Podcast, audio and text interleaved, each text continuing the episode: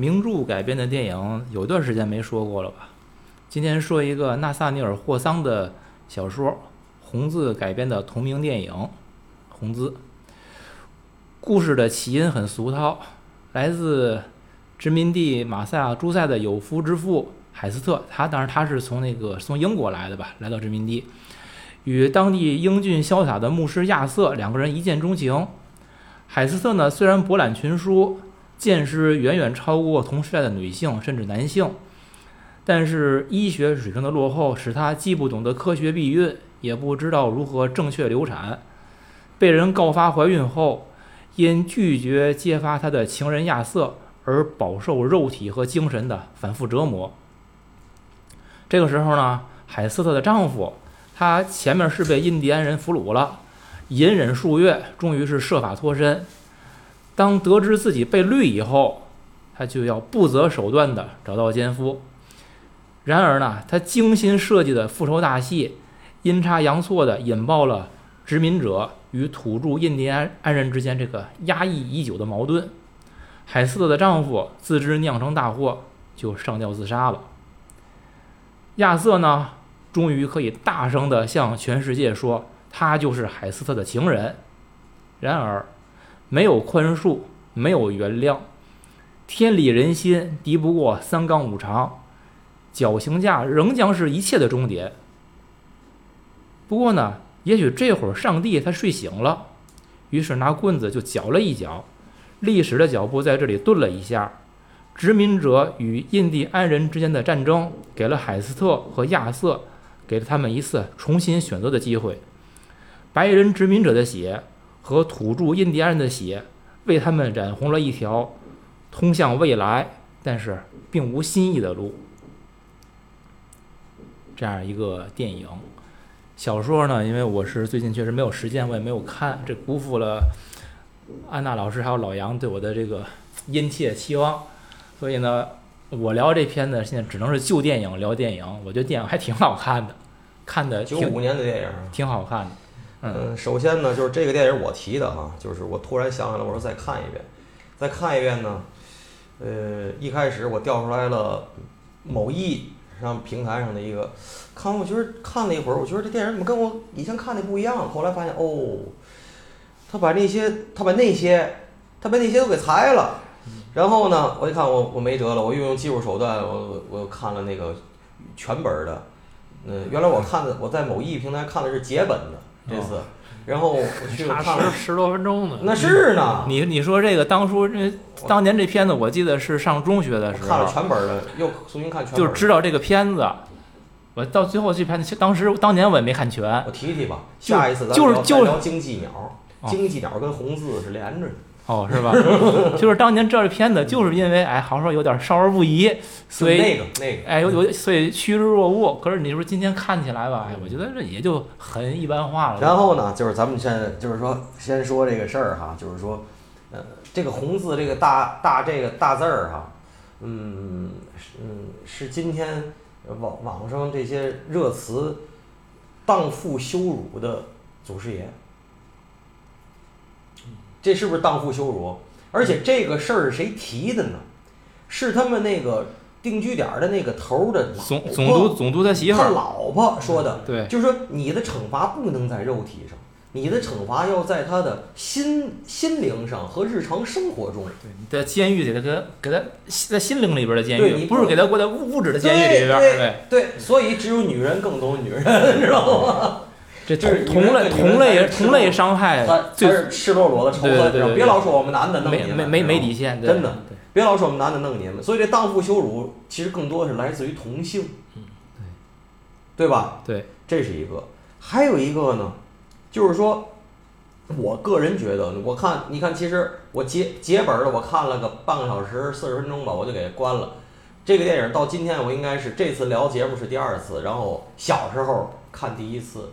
嗯，我这次的结论是这样的：首先，嗯，虽然它是一个老的名著改的电影，但是它的顺拐和大普普世价值意义上的顺拐不一样，还不是非常顺拐，不是非常顺拐。就是说，他说了，王子与公主最后过上了没羞没臊的生活，但是没羞没臊的生活以后呢，就是说没几岁儿，那男的先死了，孩子十岁以前，那女的也没再嗯。嫁，谁也没再那嘛，说这可能是对他们什么的报应惩罚这个东西，其实我觉得就没像那么顺拐，这是我比较点赞的地儿。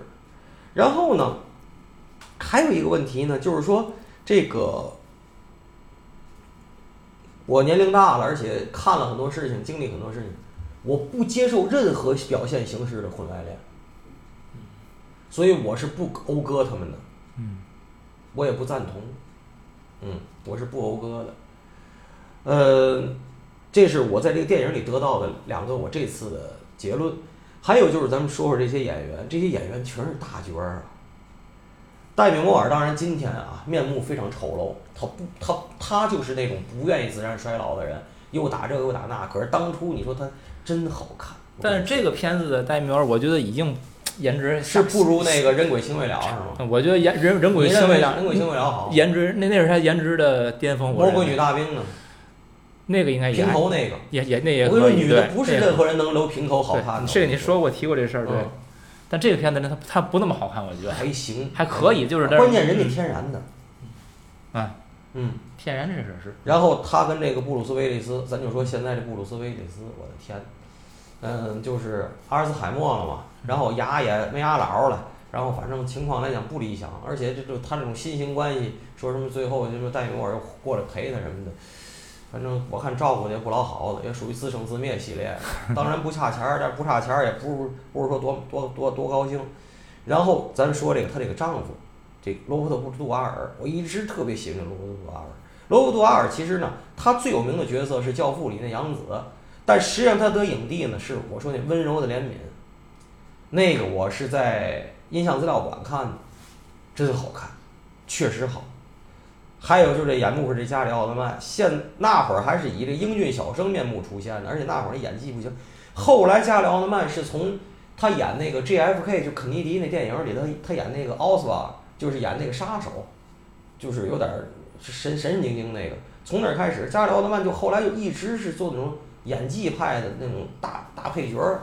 演多好，我特别喜欢他，我我很喜欢这演员。是，但是他他在红字里当时还是那种就是那种英俊小生那个面部出现的，还没有就是后来那种就是那种很很颓那个劲儿。他后来就没有英俊那个劲儿了呀。他俩人的戏我觉得不搭，你觉得吗？是就是戴米尔跟他俩人气场都不一样。嗯是是您说的对，对，一但这个强，女的强，男的弱。戴米莫尔这戏里边太强了，就是女人强到这个程度，其实已经不那么可爱了，就马车也自个儿赶，马都自个儿弄，啊对，嗯，好思嘉，你觉得不是好思嘉吗？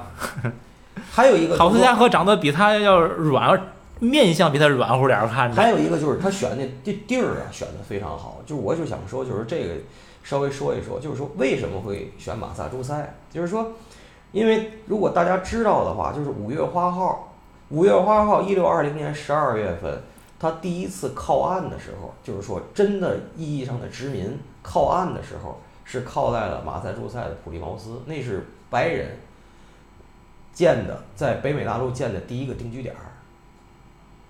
所以其实这些事儿就是都都是从马马萨诸塞开始的。对，还有呢，就是这件事儿是个悖论，可以接着您刚才就是预热的时候您说这个事儿，他们这些人为什么美国的发展？我老说我说美式的英语也比澳大利亚、新西兰的英语好听，美国的这些流放犯和当初去定居点儿移民的人，都是因为宗教信仰、新教改革受迫害的那些持不同政见者，呃，政治犯，就这些比相对高阶的人，而流放到澳大利亚、新西兰呢是抢劫犯、强奸犯、小偷，所以就是你老觉得土澳土澳那英文难听，那他妈的从一七一六就是那帮人过去，那满嘴芦灰渣子，那过去发展到今天的英语，跟这些高阶人发展的英语是不一样的。所以也有电影里说的就是他从英国来，怎么回事儿？怎么个总督？怎么说管这个？可是有个问题，你怎么受的在英国受的迫害？你在今天这儿又弄了什么宗教法庭嘞？又荡妇羞辱嘞？又这个又那个了？就是当然这个这个名著作为名著，它肯定有文学加工、有杜撰的成分，但是其实也这极极较大程度的体现了当时一些社会现实吧，咱这么说。那么这个社会现实，我理解的就是，最后你妈的屠龙青年又变了恶龙，这历史何其相似呢？你说？循环嘛，就是我破了我破了你的，你你立的我的，对啊，他自个儿又形成了一股铁拳对。他其实电影里的这个还算比较温情了，就是现实里一六几几年，就是那个地儿，就是那个作作者霍桑的出生地，就塞姆勒嘛，塞勒姆，那个地儿有著名的女巫案嘛，就是当时有些人就是吃了可能是一些真菌的东西吧，就身体产生了一些可可怕的变化，然后有一些人就是说你们受了女巫的诅咒，然后就审判了几十个还是十几个的女巫，就活活给烧死了。嗯然后后来经过多少年，可能又又平反干嘛，就非常有名那当地。嗯，我觉得这霍桑写这小说跟这有关系明白。啊。就这片子的历史背景其实是比较老的了。从电影呈现来说，这片子演的有点现代。就是你，就是你看你这片子，你会如果他不给你字幕打，这是一六六六年，你会认为这是什么年代？我最多认为它就是十九世纪，我不会认为它很很很很很很很靠前了。但实际它是一六六六年，一六六六年是什么时？干嘛呢？那会儿咱们是我看了一下，咱是康熙五年。然后我因为我最近我在看物理书，我这我刚看完，一六六六年牛顿发明了光的色散现象，跟牛顿是同时代的。你想这多早了？按咱对牛顿的理概念应该是挺挺早的一个人了吧？嗯这是那个年代的事儿，咱还是大清刚建立，康熙才刚执政五年嘛。但是可是这片子演的本身比较现代了，还有就是安娜说的，他这其实很温情了。那个年代的早期殖民者到那儿是面对着跟土著印第安人的直接生存冲突的。嗯我觉得应该比他这个要残酷血腥的多。他这里边哪怕跟印第安人冲突不是很剧烈，对吧？嗯，所以这个片子呢，我觉得还是它是属于一个现代人站在现代文明的角度来看历史，还出了做了很多加工了。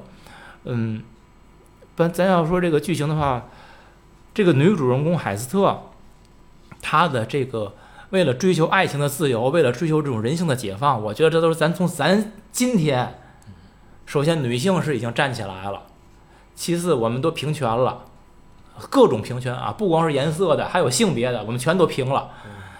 嗯，然后我们要有自性、有自由、有人性、有有有这有那的。对，现在在当年来看，我对这东西一个都没有。首先是一个都没有，第二，那当年那个女性，她可能只是会出于一种我原始的，一种性上面的，或者什么我一种自由的渴望，一种吸引，我我需要这个东西。然后呢，但是这东西不被宗教、不被道德、不被你们殖民者所定的所有的规矩所允许，可能我需要去偷着去干，偷着干之后呢，然后我被人揭发了，然后我又不不服。其实他最，我觉得最多你也就处在一种想干又不服，又不愿意低头。我性格比较强，是在那样一种状态，我觉得比比较符合人物的设定。因为原著我没看，我不知道原著怎么写的，但是电影给生生演成了，我觉得这是个女权战士啊。她开始还是为了跟这个牧师亚瑟俩人在一块儿，后来是变成了什么？我不能低头，我这什么为了我们殖民地的女性了，不，我你也别承认，跟那男的说，你也别承认，我一人跟他们干，对我一人跟体制去对抗，对呀这套东对？对，就是你要是承认了，那我之前不就白干了吗？我跟他们干了。我就坚持到底，他们能把我怎么样？他是这个，我觉得你给这人光环套太大了。首先，个体确实，哎，我嗯我说，就是他有他异，确实异类的地儿。就是说，他在跟那些女的聊天的时候，就那些主妇聚会的时候，嗯他已经很异类了。他说：“你们每天都祷告，我不是，我从小我就觉得我在跟上帝对话。”他说了他更高级了。啊，我是直接跟上帝这个就对话。已经异教徒了。对啊我在跟上帝对话，你们都是祷告，我不，我跟他对话您得找牧师去，啊我直接说话啊！我小时候就就觉得我跟他对话，那绝对的，对，是个棱子。哎，我这么你觉得对不对？是个棱子呀。是个棱子，但是你觉得现实当中的棱子，他们不通人情世故吗？就是你看，发现棱子有个特点，棱子归它棱归棱，它在这个是非关系啊关系关系到切身切切身利益的时候，人很很圆滑的，就是该棱地儿会很棱，然后凡是伤害到自己利益的地儿的时候，一点儿都不棱。我发现现实中这种人很很明显的特点。嗯然后一直冷那个傻子，那不叫冷，我觉得那纯傻子。嗯他显然不是，我觉得给这人物就拔高了。嗯嗯，然后这电影吧，我觉得还有一点挺有意思。亚瑟其实这有个悖论，你知道吗？嗯，海瑟被逮起来了，然后呢，他跟亚瑟说：“你别说。”这会儿亚瑟其实有两个选择，一个是就是说，哎，我为了洗刷我自己，我跟你撇清关系，我尽量那个就是都把责任推给这个海瑟，跟我没关系。你想，如果这样的话，海瑟认为这个负心汉，赶紧给他揭发了，他不值得我爱，是这样吧？但是你再反着想，现在那那亚瑟就是我不说，那就是说这个我我我我爱你呀，这我要去坦白呀什么的，我要说是我的事儿，跟你没子，把你放出来，把我绞死吧。他越跟海斯特要这么说，这海斯特越说太值得我爱了，这个人，我自己受尽折磨，我也不能那干个。嘛都行，哦，对，是吧？所以你发现这这这这是一个亚瑟的悖论嘛？正反动，哎，对吗？他如他如果就说他越是想撇清自己的时候，他越有可能被揭发；他越是跟人家说我爱你的时候，他越他越没事儿，那女的越会保护他。所以最后我觉得亚瑟肯定没事儿，因为他真的喜欢这女的，而且他越说喜欢这女的，他就越没事儿。你不很搞笑吗？这事儿，嗯，我就开始没没太想，后来我越想越这样这这逻辑哎面儿局到这儿，真的面儿局到这儿，局到这儿就一定这样。对，所以我觉得这时候这这海瑟呀，这锅只能他背，你根本就没辙。嗯因为你把亚瑟揭发的是，如果你揭发亚瑟了，意味着一一定意味着你不喜欢他了。你不喜欢他，你之前为他所做的一切，包括你追求爱情、追求这、追求那，零全都是扯淡了，就相当于是自我、自我覆灭、自我毁灭了。嗯然后吧，你这人这人只要还值得你喜欢，你就得为他受罪。嗯这这这是不是不是悖论？很有意思吧？嗯，我看电影呢，就是海斯特在这个斗争的过程当中，其实我看到后来之后，我就觉得这电影已经拍的绝望了。就是你会明显，海斯特跟亚瑟自己也已经感觉到了，他们开始觉得我们能够斗争，如何斗争，法律的界限在哪儿，等等等等。他后来发现，这规定是无底线的，就是你个人的资本是有限的，你的心理、你的肉体，你能承受多长时间，能够两个人分离等等的，你能承受是有限。可是他们会有变着法儿的，这么给你弄个红字啊，多关你几个月呀，怎么着的，然后派人去监视你们等等的，有各种方法，甚至伤害他、伤害你们周围的人，来逼迫你们说出真相。你你发现最后他自己，他们都认为已经没有办法了。所以我就说，在斗争这件事儿上，个体对于这种体制的铁拳，对要做吗？这种反抗，真的，我你要问我，我说要做。可是你问我这这种做完之后，你有落到身上，对就这意思问你俩问题：第一，要做吗？第二个问题，我其实我要做吗？对做是要做，但是对，就是要做吗。对呀，就是要做吗？你要做吗？对就就就就这个问题嘛。嗯所以就是第一个问题是要，第二个问题是不要，嗯就变成这样了。可能对于每个人都是这样的。所以我有时候？有时候总有时候在想说，这个革命志士真的我挺佩服的，就是把个人生死置之度外，但咱咱又上层次了啊，就是说属于那是为了全人类，至少是他眼中的这个全人类，为了集体，为了人民，他愿意牺牲自己，真真值得佩服。你不管是他是被洗了脑了呀，还是一时冲动啊，还是什么的，挺值得我们钦佩的。可是你具体到这个电影里边这些个体，我真的我我挺替他们绝望的。你说如果没有最后海瑟的丈夫的那个把误杀了一个人，就是误杀一个人，这个人这事儿本身也是一个小概率事件，是极其偶然的。如果这件事不发生，不发生，海瑟已经绞死了。对，要么他杀死的是亚瑟，嗯要么是他亚瑟他也没杀死，但他最后一定会想方设法用其他方式来报复他们。嗯那俩人一定是被绞死，没没有没有悬念。所以我说这个没有宽恕，没有原谅，到最后等待你们就是绞刑绞刑架，不会有其他东西了。那你说你信誓旦旦的，你为了这些个东西，你的所有的斗争，你最后换来的是什么呢？又毁灭，又又会回到那个问题了，就是要斗争吗？要要你斗争吗？你还要吗？我我觉得真的看到没有没有没有一个没有答案，这是让人看着很很难受的一个东西。没有，咱们答案挺笃定的，哪是没有答案呢？咱答案 是不是？不是，可是这件事是这样的，就是我们的时代，咱不要说进步吧，咱说改变，每一点改变就是是很多东西积累下来的，总有总有一个一二三四五六七，它是这个积累或多或少或大或小或小，它至少在思想层面，它会带来某些东西，可能时间长短都会有变化。如果每个人都不愿意去做那个一，那二三四五也就不会有。所以谁去做那个一呢？有有时候就是这个事儿啊，是你主动的。哎，我突然间领受了什么召唤了，我得为这些人发声，对吧？我得就义，我得干嘛去？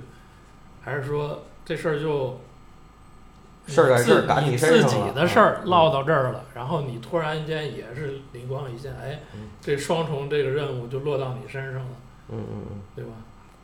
对，其实我在想啊，有些东西呢，出于一个理性人的角度，可能很多事儿我们不会去做，就是我们会不要，对我们个体。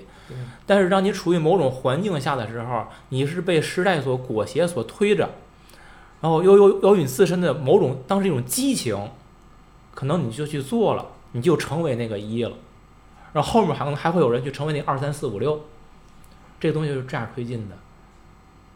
那我们每个人，我总说，那你能做到理性吗？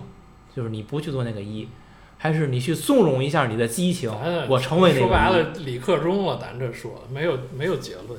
这就是没有结论理克嘛，中的说半天，要不造人讨厌，要不就没有意义，就就是没有意义。啊，可是我们每个人特点是什么呢？我们总是期望社会是在在往前走，我们期待得到那种变化所带来的红利，我们希希望享受它，大部分人是对而谁都不愿意为那个红利去做出任何牺牲、做出努力。这本身就是一个矛盾。如果每个人都这么想，这社会就不会变。你不会变，你就没有红利呀、现就问题就是有些人做了，那你对这有些人的态度是怎么样？就是对对对，你嗯吃，你将来可能要吃红利，但你现在对这些人你是嗤之以鼻呀，还是说现实，我觉得这这这也没有疑问。鲁迅早就写了，现实是一定是大把的人吃人血馒头，对，鲁迅早就写对吧？一一定是嗯。这样，就是说，然后砍他头，你还在旁边喊好，你知道吗？我觉得这才是我们这个世界的可悲之处，就是你你不做，或者说你没有能力不想什么理性等等的，有人做了，你至少不要再去给他们补刀吧。我觉得这可能是对于大多数普通人我们能做的事儿。如果我们能为这个时代进步做一些推动力的话，还是做一些，力所能及的范围之内。你力所能及就是不表态就行了？哎，不表态，表态你就危险？不表态取决于我们所拥有的沉默的权利。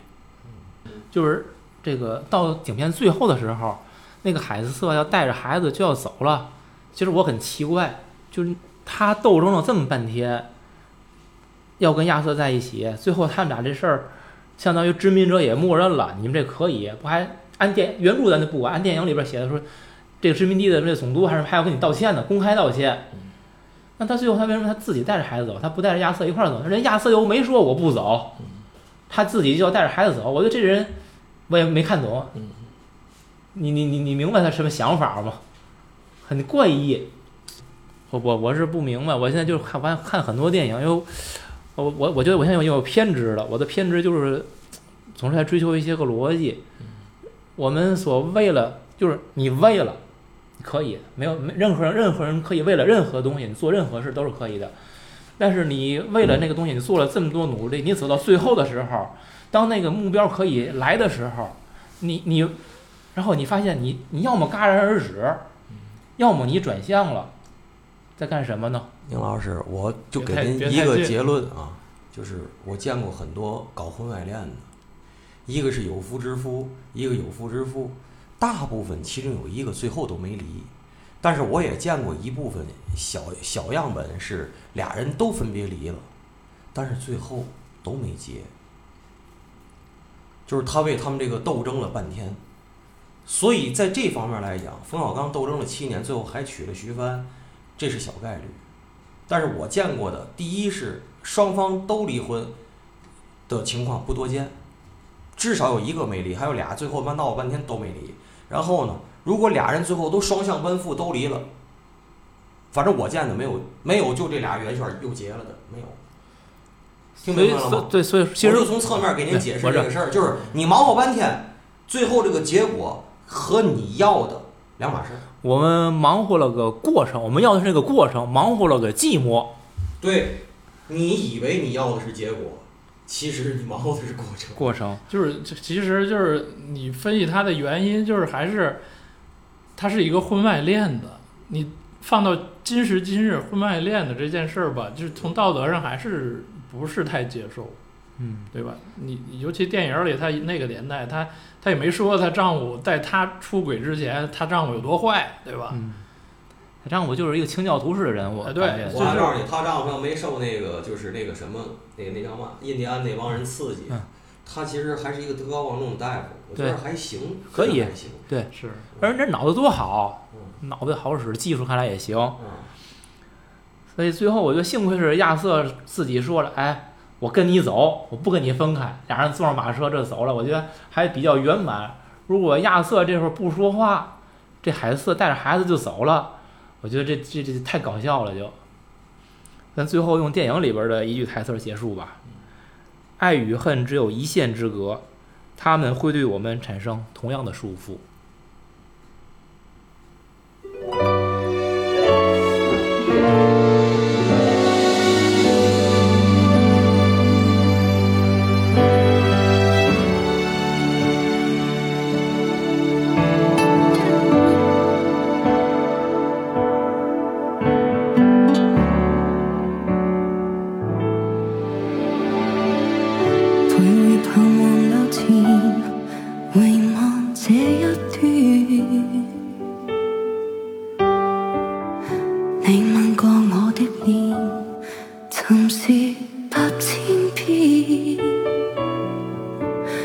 没去想，终有一天，夜雨中找不到打算，让我孤单这边。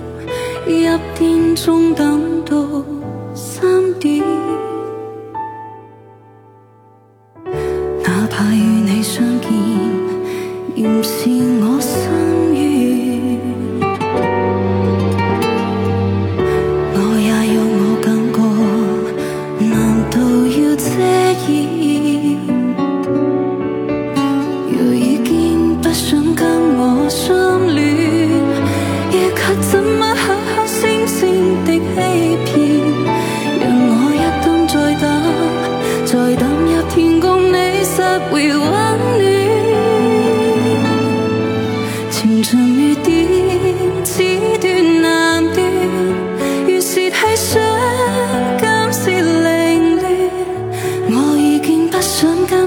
跟你切纏，我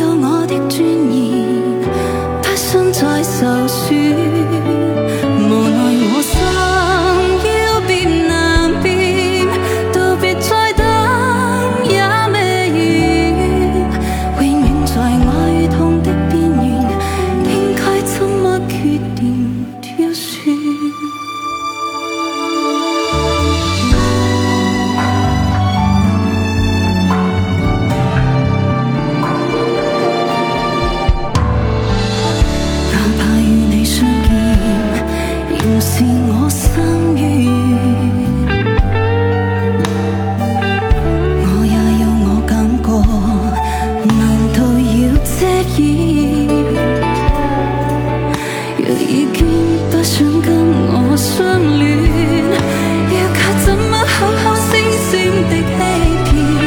讓我一等再等，再等一天共你實會溫暖。